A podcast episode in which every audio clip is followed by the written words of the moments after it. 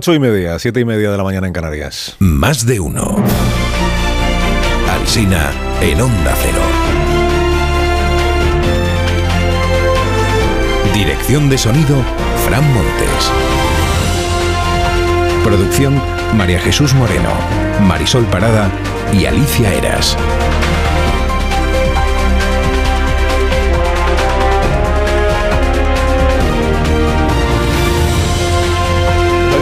Las 6 de la mañana. Usted se incorpora cuando quiere, como cada día. Igual se está incorporando ahora mismo, hasta las 12 y media, compartiendo cómo está empezando esta jornada 5 de julio del año 2023. Eh, Fernando Sabater es columnista en El País, pero hoy escribe en el diario ABC sobre el final de una librería. Si todas las librerías son lugar de civilización, escribe Fernando, esta lo era de una manera suprema. Su cierre tiene algo de final de mi vida en el sentido intelectual y político, dice. La librería es, la, es o era la librería Lagun, en la parte vieja de San Sebastián, que fue lugar de encuentro de la resistencia, primero al, al franquismo y luego de la resistencia a la barbarie del terrorismo. Titula así el diario ABC, resistió al franquismo y a ETA, pero no ha resistido a Amazon. Feijó declaró hace un mes en este programa, hace un mes, que derogará si puede la ley de memoria, la ley, si puede, si tiene mayoría parlamentaria, que derogará la ley de memoria eh, democrática, la ley trans y la ley de vivienda. Declaró en este programa que no derogará la reforma laboral y que hará cambios en la ley del aborto y en la ley de la eutanasia. Un mes después, esta es hoy la portada del diario El País, que titula precisamente así, con lo que Feijó promete derogar la ley de memoria, la ley de vivienda, la ley trans. Dentro titula su crónica Carlos Cue de esta manera. Dice, Sánchez y Feijó se lanzan a por los votos fronterizos. Explica que en la Moncloa creen que se ha frenado el trasvase de electores socialistas hacia la derecha. Vamos que ahora falta que vuelvan los que, que regresen los que se han trasvasado. En la vanguardia digo esta frase atribuida a los estrategas socialistas. Dice, Pedro se va a comer a Feijó en el debate del próximo lunes. El sorteo ya sabes a las 12 de la mañana, el sorteo de las intervenciones y lo daremos aquí en directo a las 12 de la mañana de hoy. El programa electoral del Partido Popular hoy sí consigue acaparar portadas y páginas en los diarios. Son 365 medidas. La razón, de hecho, reproduce 50 de ellas en sus páginas hoy. Titula El Mundo. Su portada, Feijó promete despolitizar las instituciones y bajar impuestos. Bautiza este periódico como Ley Antitezanos la obligación que asume Feijó de tener que estar cinco años alejado de la política para poder dirigir un organismo público cinco años alejado de la política para poder dirigir un organismo público que no sea un ministerio, se entiende, que para eso no hay que estar alejado. Sobre la parte del programa que afecta a la educación, analiza en el mundo Olga San Martín que está redactado de forma ambigua y con un celo exquisito para que nadie pueda sentirse ofendido. Dice, no hay rastro de las reválidas, ni del MIR educativo del que se había hablado, ni tampoco se mantiene el propósito de derogar la ley CELA, que es la ley de educación que hoy está en vigor. En la vanguardia también abren con Núñez Feijó, pero con las promesas sobre Cataluña. Título, recupera delitos para castigar otro proceso. En el diario público lo que destacan es lo que no aparece en el programa del Partido Popular. No hay una sola referencia, dicen, ni al feminismo ni a los desahucios. La razón interpreta hoy que Santiago Abascal está perdiendo el pulso interno con el ala dura de su partido. La línea negociadora, dice este periódico, la está imponiendo la corriente más próxima a la falange y al yunque. Hay dos diarios, el Independiente y el Confidencial, que dan por hecho que López Miras no va a ceder ante Vox en Murcia. La investidura empieza mañana. Se vota por primera vez el viernes y por segunda vez el lunes. Y Vox puede votar en contra las dos veces. Es decir, podría ocurrir que el mismo lunes en el que debaten Sánchez y Feijó, López Miras no sea investido porque Vox vote en contra de su investidura en la región de Murcia. Titula esta mañana el Confidencial, dispuesto Feijó a sacrificar Murcia para intentar demostrar que no es prisionero de Vox. En el Independiente recogen esta frase de un dirigente del Partido Popular. Dice, que Vox aprenda de Rivera. Si quiere urnas, tendrá urnas. Rivera por Albert Rivera. Ya sabe usted lo que fue, lo que pasó con él. En las encuestas, el PP se recupera y Vox va para abajo. Este resumen lo hace César Calderón hoy en The Objective. Dice, Feijó despega, Sánchez aguanta, Yolanda flojea y Abascal se hunde. ABC publica su tracking diario. Hoy le da que el PP tiene 150 155 escaños, sube uno. Al PSOE le da 107, sube uno y quien baja en esta encuesta es Sumar. Y lleva en portada el diario ABC una imagen de Pedro Sánchez en el programa de Ana Rosa con ese título. Sánchez repite las mentiras sobre las encuestas que desmontó la Junta Electoral. Editorial. Que en un programa de máxima audiencia un presidente de gobierno acuse a medios de comunicación de incumplir la ley supone rebasar una línea inédita incluso para Sánchez. Intoxica e intimida. Es una práctica insólita, dice ABC. Acuérdese que la Junta Electoral ya estableció que los periódicos sobre los que había hecho la denuncia el PSOE sí habían publicado los datos a los que les obliga la ley respecto de las encuestas, que eran el ABC, el Mundo y el Español, creo recordar. En el diario El País, Idafe Martín, al que hoy se le ha caído el Pérez, no tengo el gusto, sigue con su serie de columnas cuentistas para aleccionar periodistas. Ayer le tocó al presidente honorario del país, a Juan Luis Cebrián. Hoy eh, IDAFE ha echado la cuenta de las preguntas que yo le hice a Sánchez, de las que le hizo Pablo Motos y de las que ayer le hizo Ana Ross. Es una meritoria tarea periodística la de contar cuántas preguntas le ha hecho un entrevistador a un entrevistado. Dice una, dos, tres, cuatro. pero por esto pagan. Pues se ve que sí. Bueno, no le han debido interesar eh, lo mismo que estas tres entrevistas, las otras, las que hizo Évole, Wyoming, Basteiro. Albert Sáez, que también han entrevistado a Sánchez estos días. Bueno, voy a la columna. sentencia del profesor eh, Idafe Martín, que no le hemos preguntado al presidente por los temas que preocupan a los ciudadanos. Porque según él existen unas viejas normas del periodismo que obligan a preguntar a un presidente por la economía, por la sanidad, por la desigualdad de género o por la transición ecológica.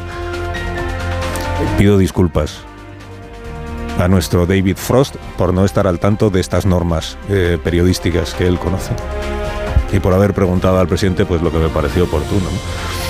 Y, desde aquí pues animo a Pepa a que la próxima entrevista en el país al presidente Sánchez se la haga IDAFE, numerando las preguntas para que no necesitemos contarlas. y que respondan las preguntas y el orden de las preguntas a la jerarquía de preocupaciones de los españoles que hoy va a sacar, por ejemplo, el barómetro del CIS. Yo es que la vieja norma del periodismo que no conozco es esta de hacer resúmenes tramposos de las entrevistas que hacemos los demás. Que no sé si esto viene en el libro de estilo del país, Pepa, querida Pepa. Escribe Raúl del Pozo en el diario El Mundo, dice, encerrado en la torre de su orgullo, Sánchez piensa que puede ganar las elecciones que perdió. Lo ha repetido en su desembarco en los medios a los que ataca, cuando se masca su derrota y la de sus compañeros de viaje. En el diario.es escribe Elizabeth Duval para explicar su incorporación como portavoz al partido Sumar, portavoz de feminismo. Dice eh, Elizabeth Duval, dice, no sería consecuente con mi empeño en la transformación y en abrir debates dejar pasar la oportunidad que se me ha ofrecido. También añade que esta nueva responsabilidad como portavoz llega hasta el 24 de julio. Dice, después cesaré y podré volver a mis ocupaciones habituales. En el periódico de España lo que dicen hoy es que es Íñigo Errejón quien gana peso en la campaña de Sumar ante la incomparecencia de Podemos. Está como desaparecido de, la campaña. Bueno, sobre los datos de empleo que conocimos ayer, pues hay diarios que ponen el foco en que la ocupación bate un récord y hay diarios que ponen el foco en que la creación de empleo se frena. Ambas cosas pues son ciertas con los datos en la mano. Quien más celebra los datos es el, país, por ejemplo, dice el empleo crece hasta los 20.800.000 ocupados. Quien más crítico es con los datos es el mundo, que dice el empleo anticipa un frenazo económico en el segundo semestre. Y termino con dos historias que tienen que ver con curas, con curas. En el Digital News nos presentan a Miguel Morilla, cura de la Campana en Sevilla. La Campana es un pueblo de 4.000 vecinos, 1.500 de los cuales salió a la calle o salieron a la calle a pedir que no les trasladen al cura, no se, no se nos lo lleven. Bueno, al cura lo apodan el padre son, lo apodan, lo apodan el padre sonrisas el padre Sonrisa, pues tiene que ser un tipo muy, muy simpático. Van a fletar autobuses para que todos los fieles puedan acompañarle hasta su nuevo destino en Gilena. Y declara una vecina, dice, si es que hasta los entierros eran maravillosos con él. No ha salido nadie de un entierro que no le haya dado las gracias hasta el difunto de haber podido le habría hecho un homenaje al cura. Y en la voz de Galicia hablan de otro cura y de un funeral, pero la historia tiene el signo contrario. Mire, el difunto era el Tito Carballa, el cura es don Pablo, que sustituyó hace seis meses a don Crisanto. Cuando se acercó a comulgar durante el funeral Carmela, una feligresa, el cura le dijo que no le daba la comunión, que no se la daba porque habla demasiado en misa. Declara la afectada. Yo le dije, don Pablo, no me monte una escena. Pero él se alejaba de mí con el copón y yo iba detrás por el altar en una situación surrealista. La familia intercedió por la feligresa y fue todavía peor porque el cura les dijo, si ustedes nunca vienen por aquí por la iglesia, si no les conozco. Declara una de las afectadas, dice, dijo que no nos conocía y eso que unos días antes había bautizado a mi, a mi hija. Total, que ha habido lío y al final se va a repetir el funeral. Se repite el funeral el próximo viernes con el mismo cura que se ha comprometido a dar de comulgar a todo el que lo desee. Copón.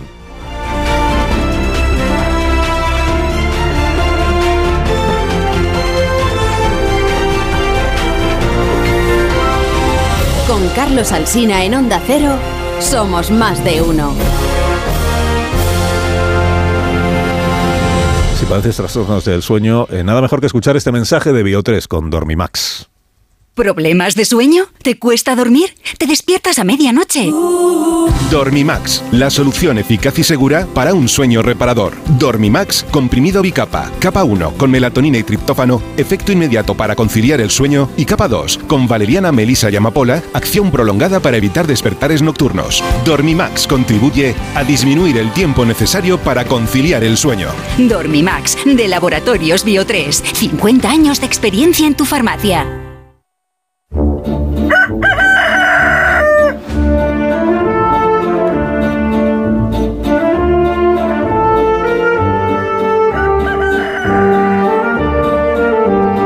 El gallo La Torre como cada mañana a esta misma hora. Buenos días, Rafa. Eh, Buenos días, Carlos Alsina. A esta hora se ha hablado de pactos y no de programas. O sea que, por decirlo con una de esas frases añejas que tanto os gustan, la campaña ha puesto el carro delante de los bueyes. Esta es una constante desde hace tiempo, que los candidatos prefieren ocuparse del con quién al para qué. Y, eso que está bien claro que Alianzas consagrará el 23J. Feijó incluso ha revelado cuáles serían sus cálculos postelectorales. Si necesita el sí de Vox, entrará en, el gobierno. Si solo requiere su abstención, optará a gobernar en solitario. Y si saca un escaño menos que el PSOE, renunciará a gobernar. Ayer presentó su programa, Feijó, del que hay que celebrar que vuelva a poner en circulación una palabra ya en desuso, la regeneración. Esto sí que es viejuno. Dice que destituirá a Tezanos y que garantizará por ley la autonomía de las instituciones. Lo primero es innecesario, ya solo mencionarlo. Y lo relevante es lo segundo, porque no es tan importante destituir a Tezanos como renunciar a nombrar tú Tezanos. Un Tezanos genovés que ponga al CIS al servicio del charrán. El verdadero reto del que sucede a Sánchez va a ser precisamente ese, no sucumbir a la tentación. Es decir, no aprovecharse de todos los antecedentes que Sánchez ha asentado como si fueran normales. Es curioso, ¿eh? Lo más importante del nuevo mandato no será lo que se proponga conseguir el presidente, sino los límites que se impongan. Concluye La Torre, concluye. Bueno, concluyo que continúa Sánchez quejándose del trato de los medios, precisamente en los medios a los que se han negado a ir a entrevistas en estos cuatro años y ante periodistas a los que su gobierno ha señalado en varias ocasiones por su nombre e incluso exhibió su patrimonio. Creo que este gobierno ha confundido quién ha de vigilar a quién ¿eh? y el papel de cada uno en una democracia. Que tengas un día estupendo, La Torre. Te escuchamos a las 7 de la tarde en, en La Brújula. Gracias por madrugar con nosotros. Es mi trabajo.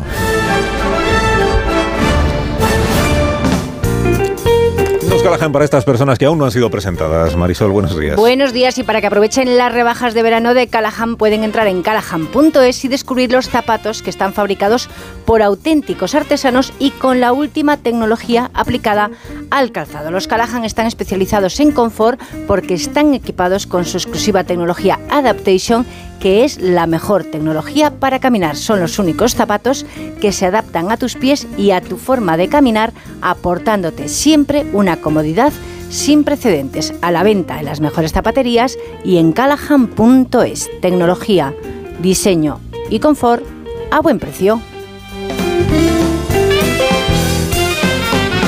En tertulia esta mañana, Carmen Morodo. Buenos días, Carmen. Muy buenos días. Bienvenida. Estás muy seria. Estás muy seria, Morodo. ¿Qué te hemos hecho? Ya aún no hemos empezado a discutir. Es un problema solo de sueño. Bueno, Ignacio Varela. Ignacio Varela, Siendo buenos sincera. días. Buenos días. Buenos me, días. me pregunto si esta mm, cosa que has contado del funeral que hay que repetir era una alegoría de las elecciones. o no. No, no, porque en este Esperemos caso. que no, Varela, esperemos que Pero no. que haya que repetir un funeral porque No el cura se negó a darle la comunión a una señora Por que eso, hablaba eso. mucho en misa. Por eso, por eso es que había, yo encontraba yo paralelismos. ¿Encuentras alguna...? El cura, el cura es Vox, ¿no? El cura es Vox. Con el copón. Hola, Copo- eh, Casimiro García Hola, Vadillo. ¿qué tal? Buenos días. Buenos días. No, claro, o sea, que me vais a perdonar. Yo sé que el programa electoral del PP es muy interesante y vais a hablar de ello y tal, y lo de las entrevistas y no sé qué, pero donde esté una historia con un, con un cura y un funeral que hay que repetir, todo lo demás decae informativamente. Marta García, ayer, buenos días. Buenos días, Carmen, pero no te preocupes por el sueño, si solo quedan Carmen, tres ah, viernes. Carmen es Solamente. Pasado mañana es viernes Nada, y solo no quedan es tres nada. antes de las elecciones.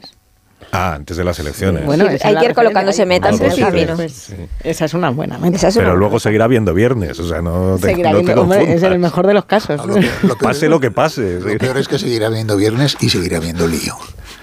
Bueno, Y seguirá habiendo que madrugar. verlo desde, desde Si todo acabara el chiringuito, 23. Amón Rubén, buenos días. De lo que hay que preocuparse, Carmen, es del sueño eterno. Nos cuenta la historia. Trascendental. Cuenta la historia del cura y de la repetición del funeral. Claro, es el sueño. Es que- Qué Por favor.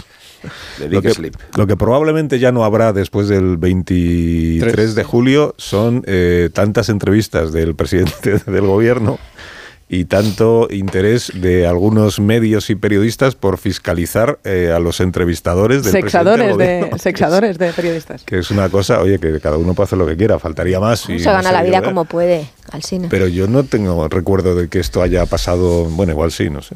En otras campañas electorales, que los análisis que se hacen sobre las entrevistas del presidente no es sobre lo que dice el presidente, sino sobre lo que se le pregunta, en qué actitud se le pregunta, en qué condiciones acude. no sé. Pero yo creo que tiene lógica. Cosa sorprendente. Porque sí, tiene lógica. Tiene sí. lógica porque en eso como, estoy de acuerdo como- no, porque como el entrevistado no, no cambia, es decir, siempre repite la misma chapa, lo único, lo único que interesa es lo- eh, la actuación del entrevistador, que como sois distintos, pues cada uno, porque lo otro no, lo otro el- llega el tipo, pone el magnetofón Bueno, y, y- suelta la misma, y- el mismo y- rollo. Y también porque, también porque muchos periodistas ser en playback, ¿no? muchos periodistas han asumido eh, el discurso del presidente de que hay medios hostiles. Ah, sí. Entonces se trata de analizar a los medios hostiles y a los periodistas hostiles. Como está asumido. Siendo el como- territorio No, de además- discriminación el contrario, porque ha sido Claro. este gobierno y Sánchez quienes han, ha decidido discriminar Claro. a todos los medios que consideraba la Es caverna, una caverna gigantesca de tantos que, que dentro de, que dentro de la canallesca eh, pues eh, Alsina es distinto a Motos, Motos es distinto a Ana Rosa, pero Sánchez es siempre lo mismo, es el mismo robot, vamos. Pero análisis a las entrevistas gregarias, eso no, no lo ha habido, ¿no? O sea, no se hace. Entrevistas gregarias es un concepto interesante también.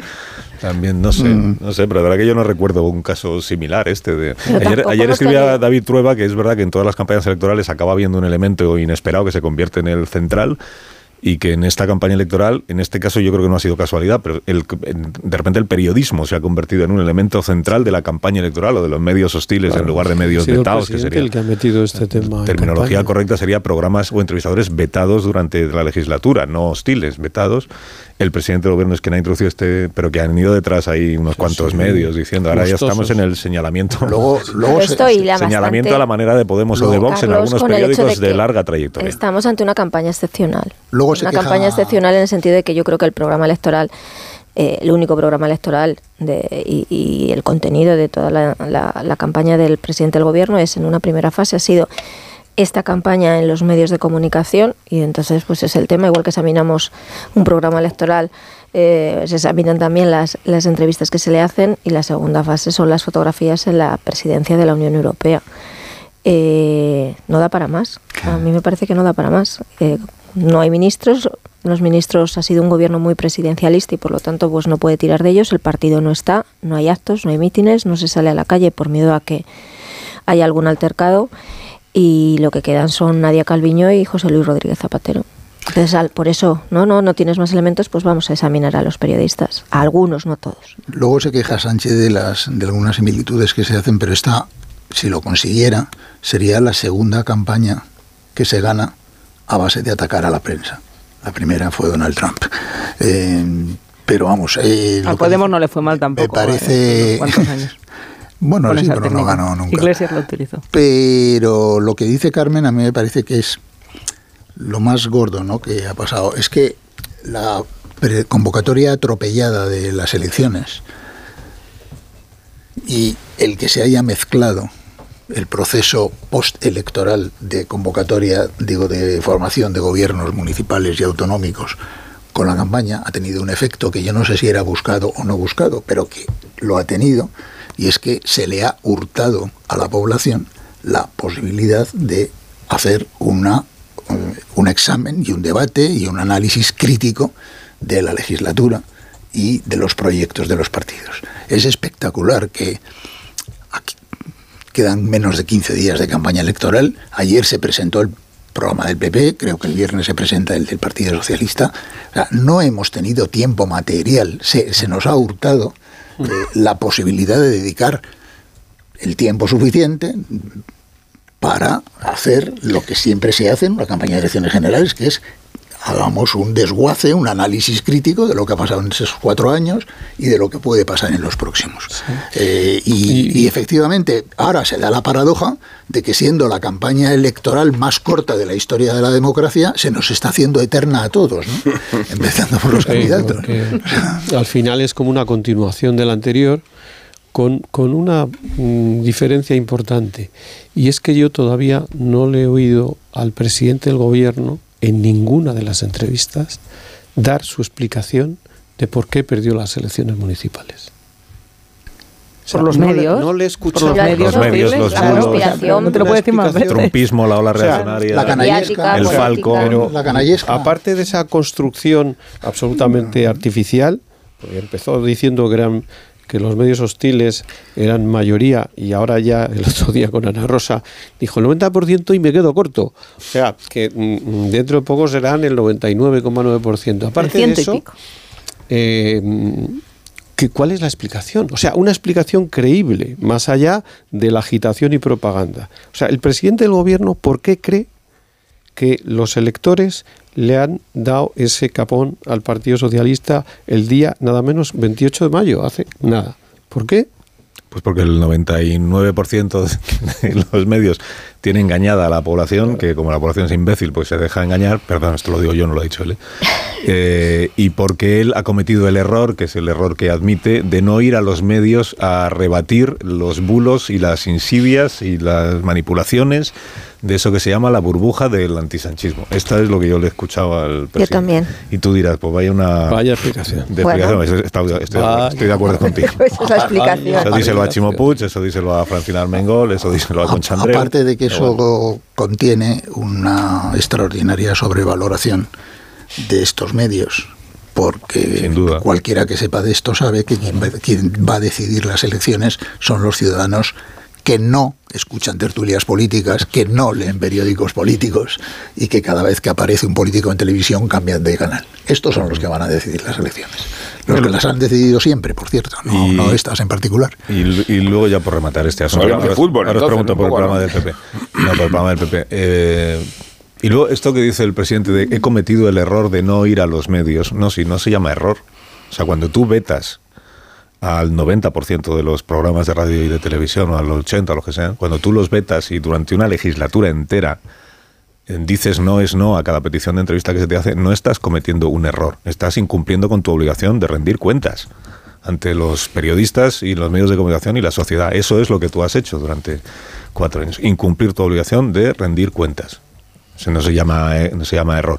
Porque tu obligación no es ir a los medios a rebatir las manipulaciones o los bulos de los medios. Tu obligación es ir a los medios a que se te puedan pedir cuentas de lo que haces como gobernante. Igual que en el Congreso se te piden cuentas cuando había sesiones de control de la oposición al gobierno, antes de que se transformaran en sesiones de control de la oposición al gobierno y del gobierno a la oposición, en la que al final no rinde cuentas ni el uno ni el otro. Tengo que hacer una pausa muy cortita, ya, de verdad. Y no me mires así, Marta García ayer. es- Hemos dedicado cinco minutos a este asunto y ya está, ¿no? Me parece bien, me parece bien. No, ah, ¿no te parece? Si pasa mañana viernes, a mí me parece todo. ¿Te parece? No, es que siempre recordamos, que esto igual es un poco ya endogámico nuestro, ya termino. Siempre recordamos esto de que cuando eh, José María Aznar no se dejaba entrevistar por Iñaki Gabilondo, ¿os acordáis? Sí. Que se, se dejó entrevistar un día o concedió una entrevista a Luis del Olmo y Luis del Olmo se lo dijo, ¿cuándo va a dar usted una entrevista a mi colega Iñaki Gabilondo? Eh, que yo recuerde, solo hubo ese veto, de, que no es poca cosa, de Aznar al líder del programa de la cadena SER, a Iñaki Gabilondo.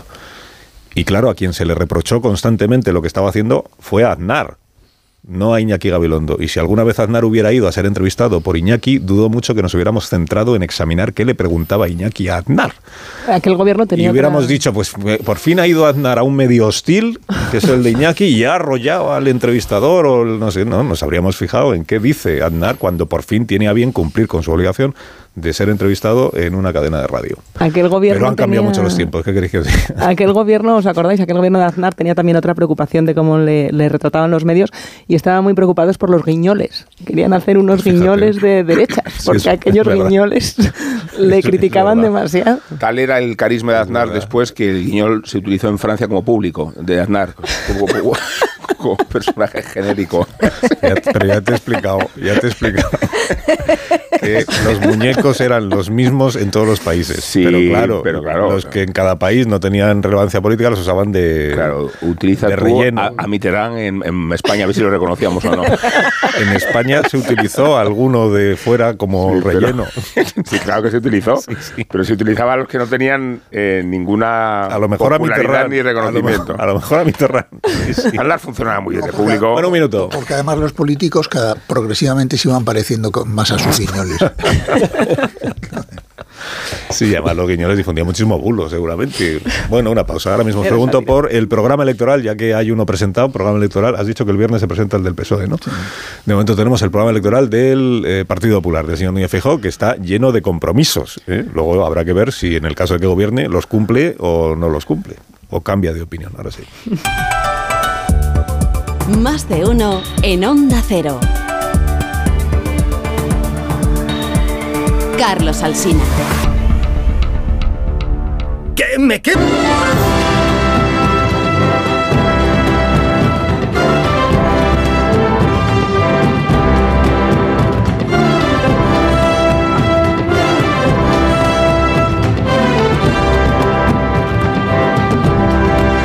9 y 2 minutos de la mañana, una hora antes en las Islas Canarias, hoy con Varela, con García Vadillo, Morodo, García Ayer y Amón. Analizamos las cuestiones principales del día.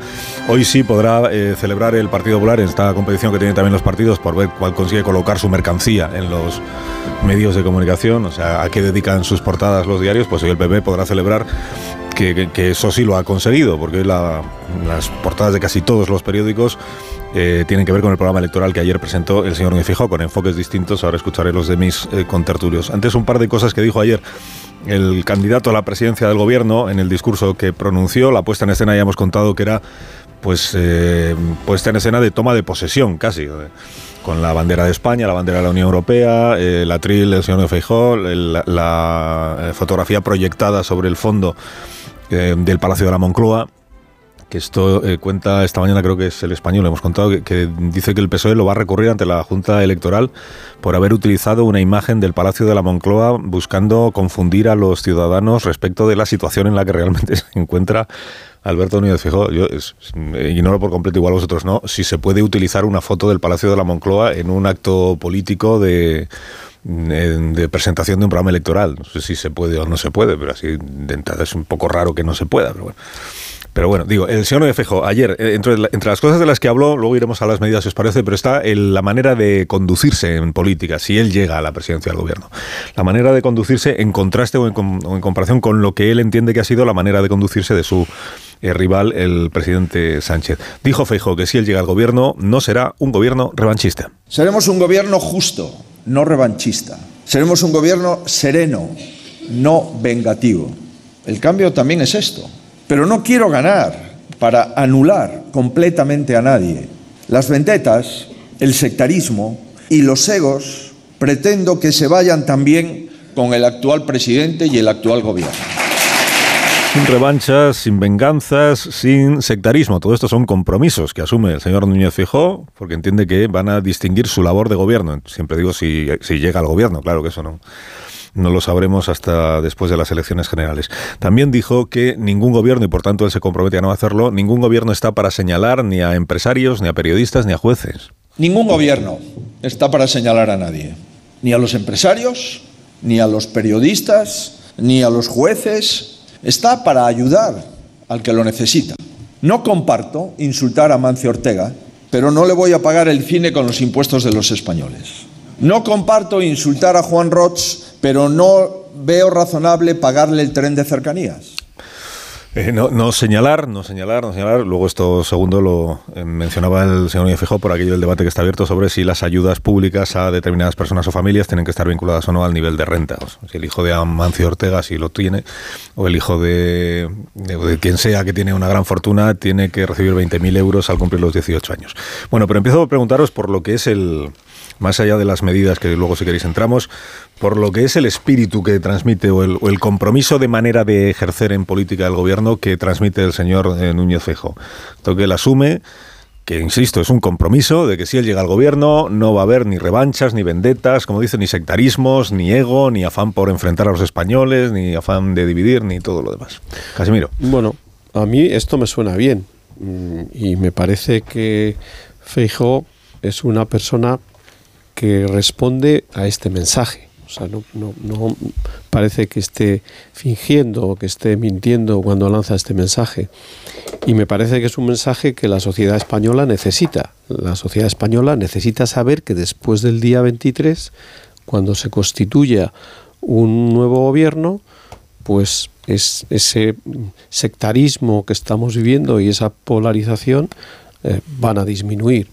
El problema que tiene eh, el líder del Partido Popular es que a lo mejor eso no depende solo de él. Es decir, que si Núñez Feijó, como ya ha dicho o ha dejado ver en alguna entrevista, mm, necesita a Vox para gobernar e incorpora a Vox en su gobierno, pues esto parece que es una tarea casi imposible o muy difícil al menos. Es decir, que mm, este es, este es en realidad, este es el, el elemento fundamental de las elecciones del día 23. Si el Partido Popular va a conseguir, además de ganar, formar gobierno y formar gobierno en solitario. Porque no es lo mismo, ni mucho menos, un gobierno del PP, aunque sea con 160 o 155 escaños y con apoyos puntuales, que un gobierno del PP con Vox. Es completamente diferente. Por lo tanto, yo creo que este mensaje, que a mí me parece positivo y creíble en Feijóo, pues el problema que tiene es que no va a depender solo de él, sino de una serie de circunstancias que pueden llevar a que Vox esté sentado en el Consejo de Ministros. Morado. Bueno, yo creo que eh, la presentación del programa electoral forma parte de lo que entienden en la estrategia de la dirección del partido de que han llegado a un, a, un punto de inflexión en la campaña electoral. Ellos dan por terminados los, los pactos con Vox y ahora eh, el objetivo estratégico que se han marcado es colocar todo al servicio de esas elecciones generales y de lo que eh, buscan, que es conseguir esa mayoría, una mayoría amplia que permita a Feijóo gobernar en solitario. Esa es su estrategia. Luego ya el 23J por la noche la analizaremos si han llegado a buen puerto o no han conseguido sus objetivos. Entonces, en el acto de ayer, que el contenido ya lo, más o menos ya eh, estaba adelantado, pero sí a mí me parecen muy importantes las formas. Las formas porque creo que ya van dirigidas a, sostener dos mensajes principales. Uno es esa defensa del bipartidismo, de la institucionalidad, de las políticas de Estado, la serenidad, todo lo que tiene que ver con una política, con esa antigua política que parece que ya eh, en un momento de crisis y de situación nuestra, pues se dejó de lado y qué es lo que él está reivindicando, dando eh, cogiendo eh, la sensación que ellos perciben en la calle de que la gente está cansada del ruido de las coaliciones y, y de toda esta tensión que ha acompañado en los últimos años.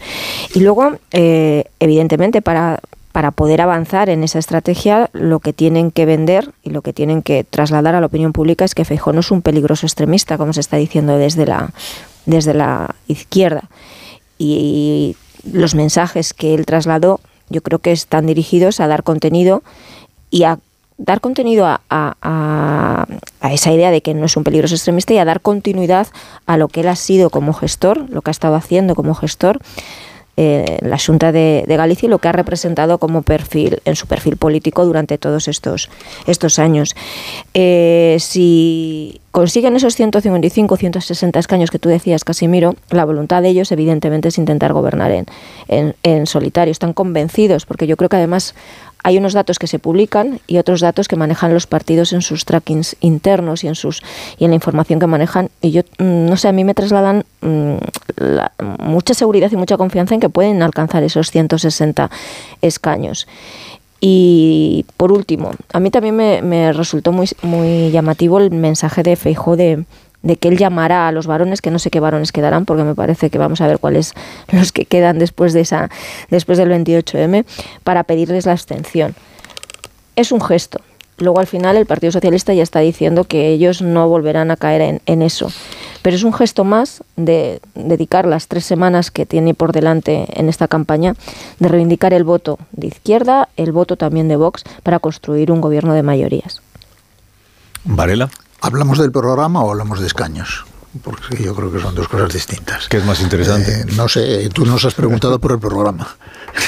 Eh, y el programa. Entonces, mm, bueno, yo me he leído ayer el programa ¿Has sido tú? He presentado. No, me lo he leído. sí, sí. Has sido tú, Sí, he sido yo. Vale, vale. He sido, no, he, sido yo y son los que le están preparando el debate a Sánchez. Esos también se lo han leído. Vale, pues ya, ya, son seis. Eh,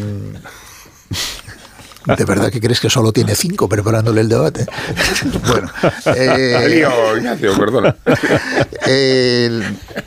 a ver, yo creo que el programa que presentó ayer Feijóo es un programa muy convencional eh, quizá excesivamente convencional, por supuesto, pero eso no tiene la culpa él con el lenguaje apestoso y estomagante de los programas electorales, que es, histórico, ¿verdad? Que no hay, hay que hacerlo al ritmo de regatón. Hay, que, hacer, que, hay que hacer un esfuerzo de voluntad para que no se te cierren los ojos según lo vas leyendo, ¿no? Eh, y es conservador no en el sentido ideológico del término, sino porque eh, todo en él todo se nota que eh, eh, está escrito bajo el peso del partido que cree o sabe que va a gobernar. Y eso a la hora de redactar un programa mm, lastra mucho. O sea, mide muchísimo las palabras, mide muchísimo los compromisos y tal. Eso los partidos que saben que no van a gobernar pues son mucho más alegres ¿no? a la hora de... Puedes prometer 20.000 euros para todos. Puedes decir, puedes, decir eso, pero lo, cual me parece, lo cual me parece legítimo, porque ayer le alguien en la tertulia le reprochaba a Yolanda Díaz, no, no, es que esto lo dice porque sabe que no lo va a, tocar. Bueno, pero es que yo creo que este es el momento en donde alguien, todos los partidos, digan, esto es lo que yo haría si fuera presidente o si fuera presidente. Pero también se, puedes hacer observar que como has gobernado cuatro años podías haberlo hecho también.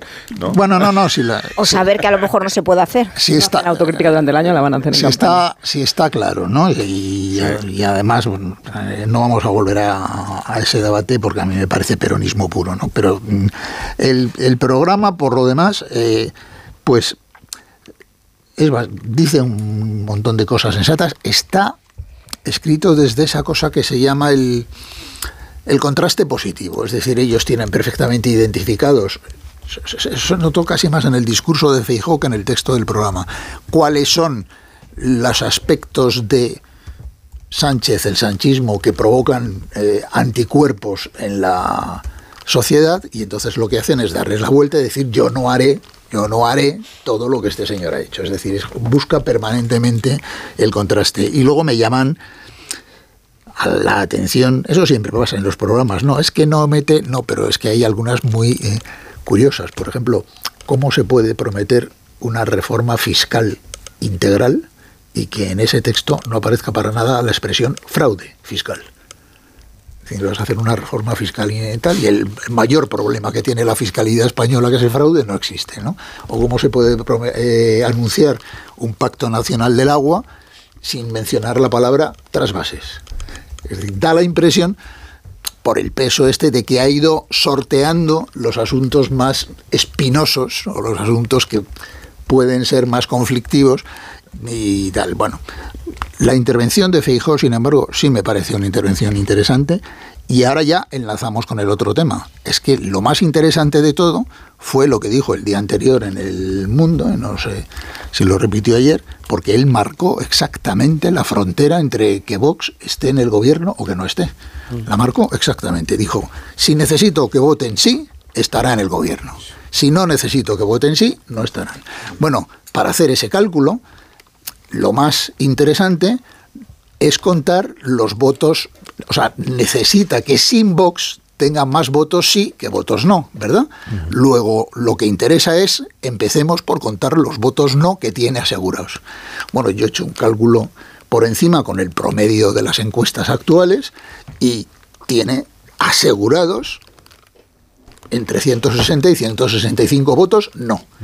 Luego lo que está diciendo es que como, no, como sin contar con Vox no tenga entre 160 y 165 escaños, Vox entrará en el gobierno. Esto es lo que está diciendo y a mí me parece muy bien, porque me parece que por una vez vamos a ir a votar sin lugar a engaños. Vamos a saber exactamente, en el caso de Feijóo, en qué condiciones va a gobernar con Vox eh, en el gobierno y en qué condiciones no va a dejar entrar a Vox en el gobierno, porque él mismo las ha fijado, y en el caso de Sánchez no hay duda. En el 100%, en el 100 de los casos será con Frankenstein. tendrás que reconocer la hipoteca que ha mencionado Casimiro. Tú vas con un programa hipotecado. Eh, claro, claro. Eh, y luego vienes totalmente condicionado. Por, Bueno, pero él, presenta su programa para el supuesto de que gobierne con libertad, para el presupuesto de que tenga un gobierno autónomo. condicionada, no le puedes, muy condicionada. Pero no le puedes pedir a un partido político que diga, oiga, eh, este será mi programa si gobierno solo y este otro será mi, mi programa si gobierno acompañado. sí, pero digo que en el mensaje de que si le hace falta pactar con Vox, va implícito que su, su programa está totalmente Lo que, lo que quiero decir que a mí me parece bien que por una vez todo el mundo que vaya a votar sepa que, mm, que las condiciones son estas. Si este señor no consigue sin Vox más de 160 o 165 votos sí, gobernará con Vox. Y él lo ha dicho, muy bien, ya lo sabemos, no hay lugar no solo Vox condiciona el eh, programa Pedro Sánchez, en el 100% de los casos, con absoluta certeza, si tiene alguna posibilidad de gobernar, reproducirá la coalición. La credibilidad del programa electoral yo creo que no solo la condiciona Vox, es verdad que es muy de agradecer, eh, creo yo, ese, ese tono eh, moderado y conciliador, esa promesa de buscar el entendimiento y también, que forma parte del programa del que presentó ayer, la aspiración a la neutralidad de las instituciones, a, despolitizar el Tribunal Constitucional y muchas otras cosas, pero que eso se lleve a cabo, yo creo que no solo depende de si hasta qué punto Vox es o no muleta, también de cómo hemos visto que ha actuado el Partido Popular en los últimos años, porque es mucho más fácil cogerle las contradicciones a un partido en el gobierno que a uno en la oposición, que todavía no le hemos visto actuar, pero le hemos visto actuar en la oposición, por ejemplo, con la renovación del CGPJ, que sigue totalmente bloqueado. Entonces, esta mostrar a futuro la disposición a, los acuerdos un poco en entredicho queda mirando, atendiendo a qué ha pasado con el Naturalmente, y depende mucho para hacer ese tipo de acuerdos de la disposición de la oposición que tengas enfrente, porque si enfrente tienes una oposición dispuesta a hacer una oposición de tierra quemada, pues no hay, no hay espacio. Bueno, yo en esto que estás diciendo tú, Marta, fíjate, yo creo que eh, la mayor parte de esta legislatura ha estado eh, dirigida, ¿no? por el PP de Casado. Hay un comportamiento y hay una cultura orgánica que a lo mejor quienes no somos militantes de ningún partido no entendemos, pero que esa cultura orgánica funciona y debe funcionar además, entiendo yo, en los grandes partidos para que el partido se mantenga. Los debates se tienen que hacer de puertas adentro. En cuanto al Consejo General del Poder Judicial, bueno, pues lo tengo menos claro, pero otras cuestiones como la, la posición del PP en el debate parlamentario y en la votación de aquel debate parlamentario, bueno, yo creo que recordamos todas las informaciones que salían. Él era más partidario de la abstención que de la posición que marcó la Dirección Nacional de su partido. Digo por lo de las contradicciones que tú estás diciendo. por eso digo que ese tono, ese cambio de tono, yo creo que en cualquier caso creo que eh, en esa en esa declaración en la que él fija eh, cuál es el patrón a nivel autonómico y municipal ha sido el patrón y que se, entendemos es el patrón a nivel nacional, yo interpreto más que que él se esté abriendo la puerta o esté diciendo eh, no me va a quedar más remedio que llegar a un entendimiento con Vox.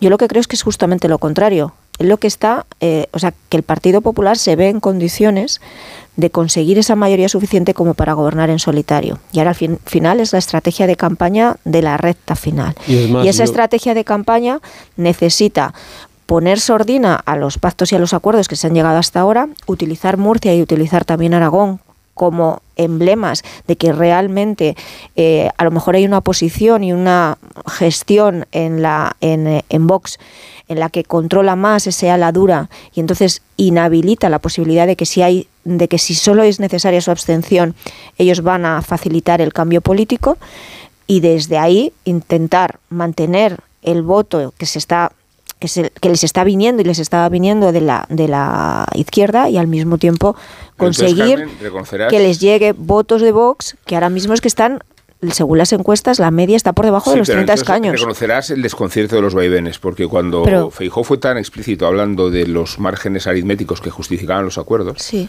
resulta que fuerza un acuerdo con el 8% de Vox en Extremadura y va a forzar lo contrario en Murcia cuando Vox tiene el 18%. Eh, Digo porque No, fue- es la fue- fue- proporción no, de votos. fue ¿Es la abstención o no la abstención? No, no, No, no, no. yo lo que he Digo, entendido La doctrina que hizo eh, explícita de Feijóo si necesito o no necesito la abstención, esa- si esa es- tengo esa es más la votos la que la no, izquierda. esa es la entrevista del mundo. Es un Eh, eh, criterio en una a mí me parece pública que razonable. yo tengo perfectamente interiorizada, habló de dimensionar los acuerdos en función del peso de Vox en cada lugar. Y yo estoy de acuerdo contigo en que necesitan distanciarse de Vox, sobre todo porque Vox no está haciendo otra cosa que radicalizarse, si es que se puede radicalizar más todavía. Bueno, hasta el punto, hasta el O sea, punto una- Rubén. Una, de las características que está teniendo la campaña de Vox es que eh, ahora que todo el mundo dice mentiras, pues ellos van con sus verdades hasta límites. Pero eh, hasta, hasta el punto lado, en eso ¿no? que tú estás diciendo, hasta en el el punto, Partido si me permites un momento, Casimir, hasta el punto de que las conversaciones que se han tenido y el hilo, eh, el diálogo que asiste entre Feijóo y Abascal han servido para constatar que con Abascal, que tiene cultura de partido, viene del Partido Popular, hubiese o es posible el entendimiento sobre ese criterio de si es solo necesitamos o solo hace falta la abstención, no, no se pueden exigir sillones, sin embargo, con quienes ahora mismo mandan en Vox, que ese sea la dura boxa de eh, todo lo que tiene que ver con los satélites más ultras, que incluso están cuestionando ahora mismo la continuidad. ¿eh? Van a por Espinosa de los Monteros y por Rocío Monasterio. Ellos lo que consideran es que por un escaño, una silla. Yo, yo creo que en el Partido Popular sí que han- se han dado cuenta mm, de que eh, el contacto, los pactos con Vox les han hecho mucho daño, mucho daño, y por eso ahora la escenificación es la dureza con Vox, incluso el forzar en Murcia la repetición electoral si, si se niegan a, a facilitarle la investidura a López Miras eh, si no es a cambio de sillones, porque eso además a Sánchez le va a permitir ir más cómodo al debate del lunes. O sea, en, en- Feijóo iría mucho más cómodo si hubiera repetición electoral en Murcia que si no la hubiera. O sea, esto es Pero esos un- un vaivenes, esos vaivenes también tienen mucho minuto. que ver. Pero Dame un fíjate, minuto, dame yo- un minuto, dame un yo minuto, que además que- la repetición electoral en Murcia quedan dos meses para ver si hay repetición Sí, electoral sí, o sí, no. pero digo, el- Pero- pero Una segunda y vuelta. antes hay le elecciones generales. las cosas. Pero si a la vez Y quieren luego- atraer a los, a los votantes que se le fugan a la derecha hacia Vox y a la izquierda que, que pelean con el PSOE, pues tienen esta Dame esquizofrenia. un minuto que, como diría Varela, llevamos 15 tertulias hablando de lo mismo, que es del, del PP y de eh, Vox, y ya se ha presentado el programa electoral. de hablar de y los pactos de los. Pueblos, En el Sí, programa pero dame un minuto que tengo al teléfono a Joan Baldoví, que es eh, diputado de Compromís en las Cortes Valencianas y que está ejerciendo pues de cabeza visible de este partido que, o coalición que forma parte de la marca electoral de Yolanda Díaz, de, de Sumar. Señor Baldoví, buenos días. Sí, hola, buenos días. Sí, hemos llegado a un acuerdo en, aquí en, en Valencia eh, juntos, y, y nos presentaremos como compromiso Sumara. Sí, sí. Eh, no, es que he leído en algún sitio, que ayer estuvimos en la tertulia, dedicamos unos cuantos minutos, mucho, a la propuesta de, de sumar de Yolanda Díaz de los 20.000 euros para los jóvenes que cumplan 18 años. Y claro, hay, hay un debate abierto y veo que también afecta a los partidos que están en la órbita de, de la marca Sumar, que es un debate sobre si esta ayuda que plantea la señora Díaz tiene que ser universal, como dice ella, es decir, para todo el que cumpla 18 años, da igual el nivel de renta de esa familia o su patrimonio, o si tiene que estar eh, supeditado o condicionado al nivel económico de la familia o de la persona que recibe esa ayuda. Ustedes, en compromiso, ¿en qué posición están respecto de este debate?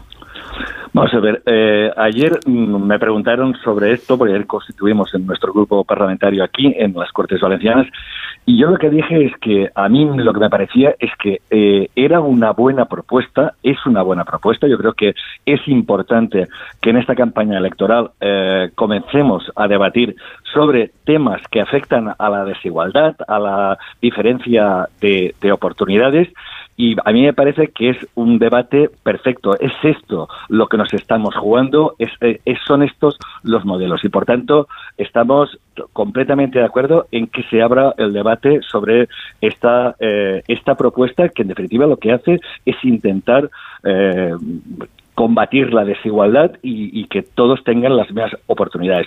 Y yo lo que dije es que, bueno, eh, cuando se materialice esta propuesta, pues probablemente, probablemente, pues determinadas personas, pongo un ejemplo así como muy evidente, eh, pues no sé, eh, los hijos de, las personas, de los dueños de Inditex, pues probablemente estas personas no lo necesiten tanto, pero insisto, es una buena propuesta. Creo que es necesario que se hagan propuestas que vayan justamente Ah, para combatir la desigualdad y para dar las mismas oportunidades. Yo eh, lo digo, no es eh, no tiene las mismas oportunidades la persona que, que, por ejemplo, esta mañana, antes de entrar a este despacho, que ha, limpiado el hijo de la persona que ha, limpiado este despacho, que eh, los dueños de una gran empresa. Y por tanto, cuando se materialice, pues probablemente debamos hacer ajustes. Pero mi, duda entonces, Valdoví, es en el programa electoral, ustedes se presentan como compromiso sumar en la Comunidad Valenciana. ¿El programa electoral con el que ustedes concurren a las elecciones eh, es el programa electoral de sumar para toda España o en cada eh, territorio va a haber un programa electoral diferente? Aquí se ha hecho un programa electoral adaptado a la realidad eh, a la realidad valenciana. Y por tanto aquí es un programa que no voy a desvelar porque se presenta justamente dentro de una hora eh, hoy, pero es, un programa que se ha trabajado y que se ha adaptado a la realidad eh, valenciana. No es exactamente el mismo programa de, sumar, pero evidentemente no hay grandísimas, no va a haber grandísimas diferencias. Yo lo he dicho siempre, yo eh, mientras he estado en el Congreso de los Diputados, he votado siempre y de manera entusiasta eh, cada una de las propuestas que ha hecho eh, Yolanda Díaz, porque siempre me ha parecido una ministra que ha tenido visión de futuro, ha tenido una capacidad que es, yo creo que es buena en política, que es la capacidad de, llegar a acuerdos entre personas diferentes y, en esto que le reconozco la habilidad que siempre he tenido para poner de acuerdo sindicatos y patronal y creo que es eh, una, una ministra que siempre ha, planteado eh, grandes propuestas en el sentido de, avanzar. Por tanto, aquí tenemos un programa adaptado a nuestra realidad que evidentemente pues hablará de temas eh, valencianos, pero que en muchos, en muchos otros casos será exactamente propuesta pues similares o, prácticamente iguales a las de eh, Sumar eh, de, Madrid.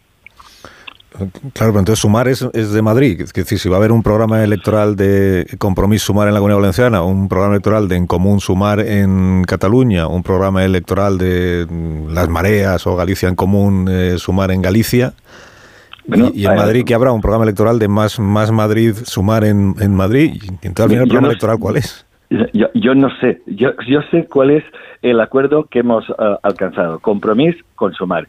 Y evidentemente no hay, no va a haber grandes diferencias con el programa electoral de, de, Sumar. Será prácticamente eh, lo mismo. Pero insisto, aquí será un programa electoral adaptado a nuestra realidad, porque la realidad valenciana evidentemente no es lo mismo que la realidad madrileña y por tanto eh, si aquí hemos logrado un acuerdo compromiso sumar, evidentemente tendrá que el programa tener tener un acento eh, valenciano. Eh, la reivindicación, por ejemplo, de una financiación justa o la reivindicación eh, de volver a tener el, el, derecho civil valenciano, como tienen ocho comunidades autónomas, son es una realidad estrictamente valenciana y, por tanto, esto figurará en el programa que eh, eh, presentaremos hoy, compromiso sumar, evidentemente. Ah, pero la candidata a la presidencia del gobierno de todos ustedes es Yolanda Díaz. Entonces, y tanto, y nosotros, eh, y contará evidentemente con nuestros votos, faltaría. Estamos muy contentos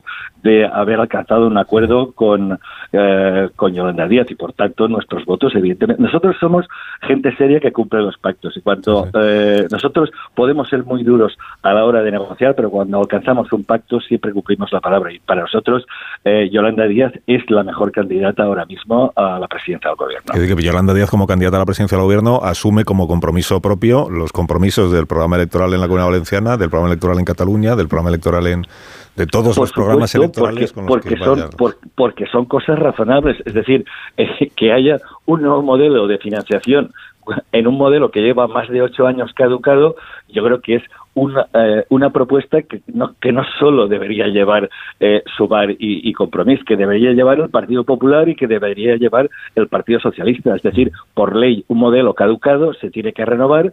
Es un modelo injusto que lo han reconocido el señor Rajoy, el ministro Montoro, la ministra Montero, el, el señor Sánchez, el presidente de la IREF. Eh, todo el mundo lo reconoce y, por tanto, yo entiendo que este, eh, este modelo es una cosa que no solo deberíamos llevar nosotros, que deberían llevar todos los partidos políticos. Entiendo que hay cosas que son absolutamente razonables. si luego el debate siempre con el sistema de financiación llega a la hora de establecer qué criterios y qué peso tiene cada uno de los criterios a la hora de ver cuánto le corresponde a cada comunidad autónoma. Una, una última cuestión que, no le quiero entretener más, Joan. Eh, el papel de Podemos en esta campaña electoral. Eh, ¿cómo, ¿Cómo ve usted, cómo está viendo a Pablo Iglesias, a, a Yone Belarra? Porque eh, en algunos medios veo que hay una cierta percepción de que están como desaparecidos en, la campaña electoral.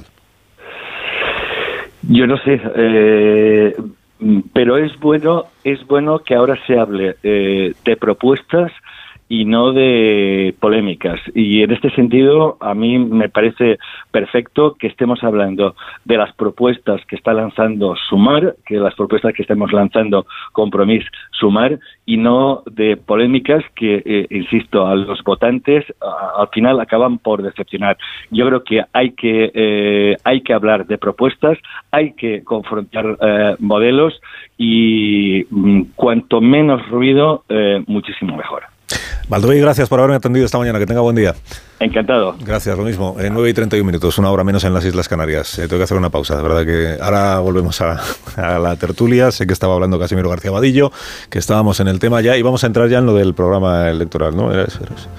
en algunas de las propuestas concretas que hace el PP. Mencionaba antes Marta lo del Consejo del Poder Judicial, por ejemplo. El PP se vuelve a comprometer a cambiar la manera de elegir a los vocales del Consejo del Poder Judicial para que no sea necesario, salvo para ocho, ¿no? Eh, ponerse de acuerdo entre los grupos parlamentarios, que los otros doce los elijan directamente los jueces. Esta es una de las pruebas. Ahora, lo comentamos.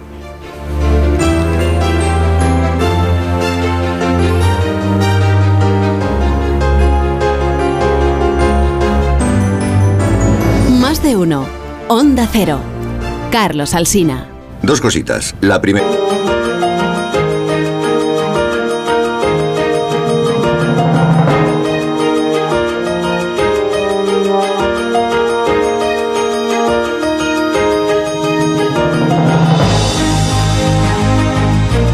García ayer, Morodo Varela y Casimiro García Vadillo estamos analizando las, noticias de esta mañana. Es que igual nos lo he preguntado directamente, pero la cuestión es, cuando alguien eh, que se presenta a las elecciones y aspira a gobernar España, y además las encuestas dicen que tiene alguna posibilidad de, hacerlo, eh, promete que va a descolonizar políticamente las instituciones, que va a modificar las reglas para garantizar la neutralidad, lo mismo del CIS que de los órganos eh, reguladores, que de que del Poder Judicial, del Tribunal Constitucional, digo, ya con la edad que vamos teniendo y las campañas electorales que ya hemos ido viendo. ya sabes la respuesta a la pregunta. Eh, ¿Qué hacemos? O sea, ¿qué hacemos? Eh, Esperar a valorar los hechos. ¿no? nos, creemos que realmente tiene la voluntad de hacer todo eso y que si luego no lo hace, pues será porque han cambiado las circunstancias y por el bien del país hay que cambiar de opinión o, lo damos un voto de confianza a ver si esta vez. Bueno, eso. esta vez sí. Demuestra, que, que si los programas se hacen así es porque los partidos piensan que a la gente le gusta eso. Quiero decir que luego el, grado de cumplimiento mm, pues habrá que juzgarlo, porque luego la realidad es que sí, pero no, pero ya veremos, pero por lo menos si hay ese compromiso siempre se les puede exigir que lo cumplan. es, mejor, es mejor que lo digan que que no digan nada o que digan lo contrario. O sea, ese programa, ese programa está hecho, lo comentábamos antes fuera de micrófono, bajo mi punto de vista, en el que no hay ningún guiño a Vox, por cierto, en ese programa, está hecho para que le vote gente de centro o para poder pactar con partidos como Coalición Canaria, como PNV, etcétera, etcétera. O sea, está, es un programa hecho mirando en gobernar en solitario. Que luego eh, eh, hemos hablado un poco de una cuestión, que es lo siguiente. Si eh, decía antes Nacho que si el mm, Sánchez consigue eh, o tiene posibilidades de sumar, lo hará. Pero hay una diferencia con la investidura de 2020. Y es que en esa investidura ERC y Bildu permitieron que Sánchez fuera presidente absteniéndose. Y ahora tendrían que votar a favor. Imaginaos Mm. el precio que pondrían sobre la mesa ERC y Bildu para que Sánchez fuera presidente. No solo eso, tendría que añadir a los de Puigdemont. Hablando de eso, gracias por la, gracias por darme pie. Eh, Varela, hay decisión ya o sentencia ya del Tribunal General de la Unión Europea respecto de la inmunidad o no, inmunidad parlamentaria del eurodiputado Carles Puigdemont. Eh, Jacob de Argollos, corresponsal, buenos días. Hola, buenos días. Pues una noticia mala para Puigdemont. Se desestima su recurso, el que había presentado el expresidente catalán contra la decisión de la Eurocámara de suspender la inmunidad parlamentaria. Esto quiere decir que se le retira la inmunidad, una inmunidad que tenía de forma provisional, que no era definitiva y que estaba pendiente de las decisiones hoy del Tribunal de Justicia de la Unión Europea. Es decir, Puigdemont ahora mismo no tiene inmunidad, no puede ir a España como él pretendía y no puede moverse libremente. Esto significa que el juez Llarena ahora podría reiniciar las euroórdenes, aunque es recurrible. El mismo expresidente catalán ha tuiteado que todo no se acaba, que todo sigue, que van a presentar recurso, que se van a defender hasta el final, que ciertamente han trabajado duramente para obtener una sentencia diferente, pero que estaban preparados para este resultado y que van a luchar, que están listos eh, para seguir adelante, que tienen dos meses para presentar el recurso a la máxima instancia judicial europea, que después dispondrá de seis meses para tomar una decisión. Pero está claro que hoy la justicia europea no le ha dado la razón porque ha perdido la inmunidad. Esto es el mejor resultado que podía estudiar, que podía esperar el juez de Arena. Eh, gracias, Jacobo de Arroyos, que nos eh, explicaba a primera hora que hoy eran dos las cuestiones sobre las que se pronunciaba el Tribunal General de la Unión Europea. Una es si Puigdemont tiene inmunidad, ya ha dicho que no la tiene, es decir, que la tenía hasta este momento de manera provisional. Ahora que ya hay sentencia mm, eh, definitiva del tribunal, no tiene inmunidad. Y la segunda era si el Parlamento Europeo había obrado bien en la manera en la que se tramitó el suplicatorio, que era la petición del Tribunal Supremo de España de que se le levantara la inmunidad para poder ser juzgado en España. También avala el procedimiento que se ha seguido. Por tanto, no siempre, claro, no siempre Puigdemont gana como él pretende en los tribunales. Esta es la segunda que encaja en este año, porque la otra fue la anterior del Tribunal de Justicia de la Unión Europea, eh, respecto de si el juez belga tenía derecho o no a decirle a la justicia española quién era competente para juzgarle. Y ya dijo el tribunal que no, que por tanto el argumento principal que se había utilizado hasta ese momento eh, no valía. ¿Qué va a pasar a partir de ahora? Bueno, Puigdemont va a comparecer ante la prensa este mediodía. Esta mañana decíamos, pues si gana en el tribunal, pues aparecerá como triunfador y cargará contra el Estado español. Y si pierde, pues aparecerá como víctima de una injusticia y dirá que quedan recursos. Pues esto segundo es lo que va a pasar esta mañana. Y a partir de ahí, lo previsible es que el tribunal, eh, perdón, que el juez eh, Pablo Yarena, que es el instructor de esta causa, reactive la petición de entrega a la justicia belga.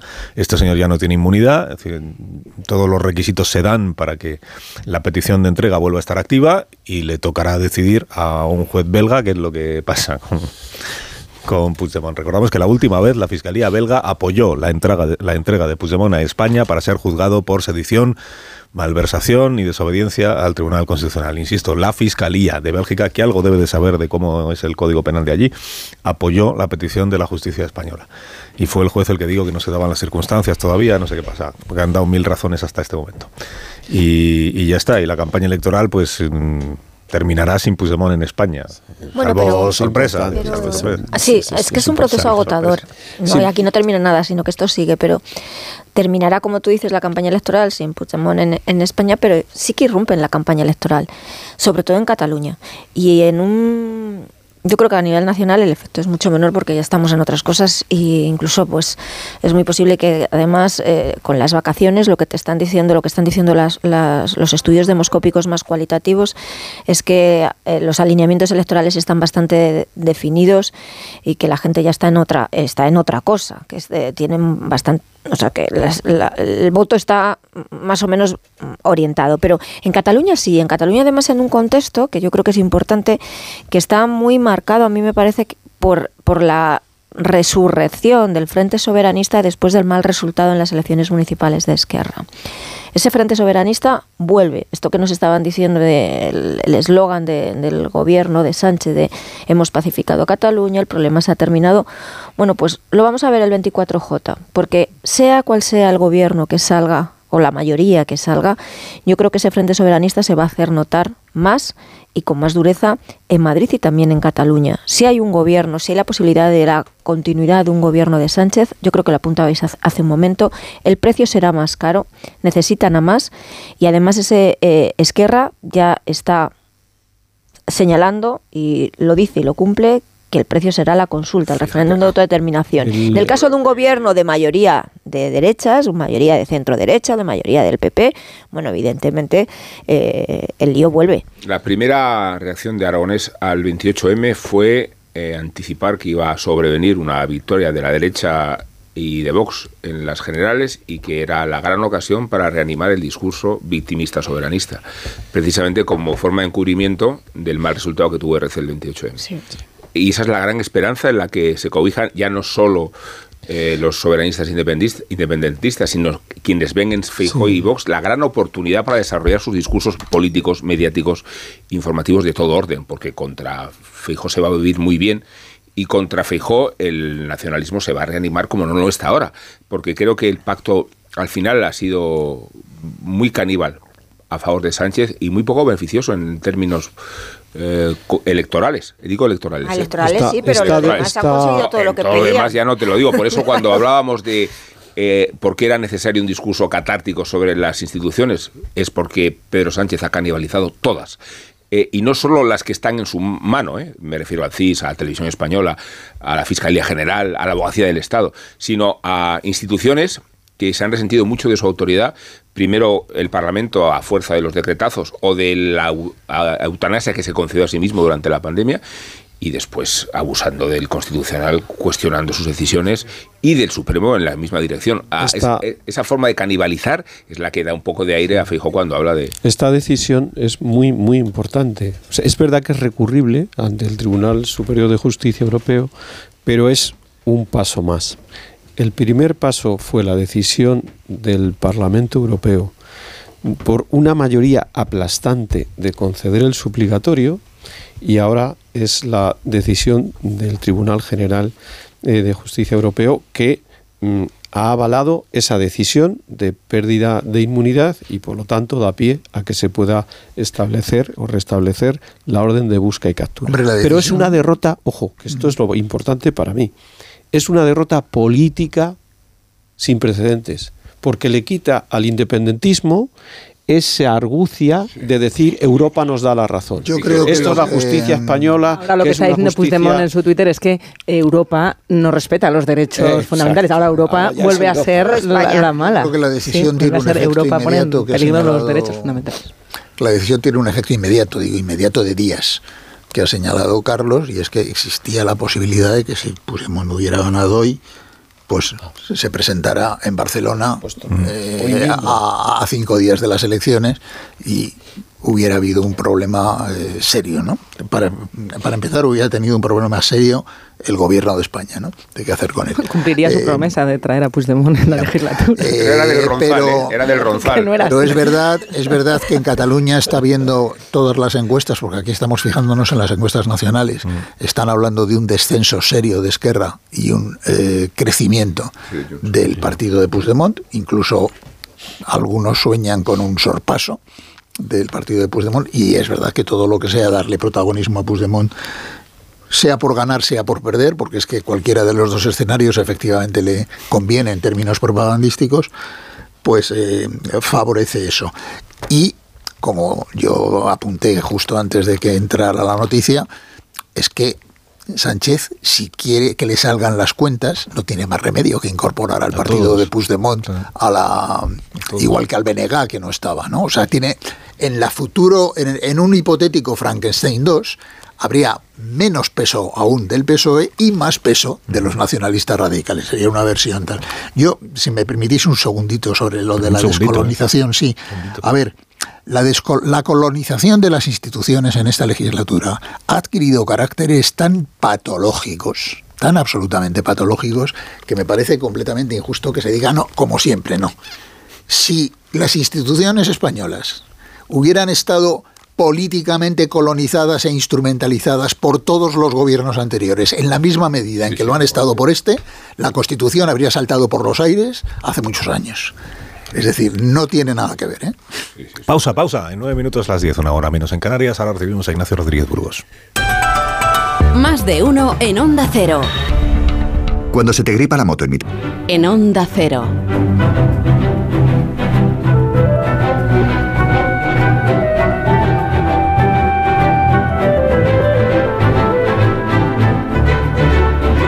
Ignacio Rodríguez Burgos, buenos días. Buenos días. Hola, muy buenos días. ¿Qué tal? Actualidad económica de este día, ¿qué trae? Pues mira, las ventas se imponen en los mercados en los primeros compases de negociación en Europa. Se impone el rojo veraniego, también en la bolsa española, que ahora mismo baja un 0,45 a los 9.545 puntos.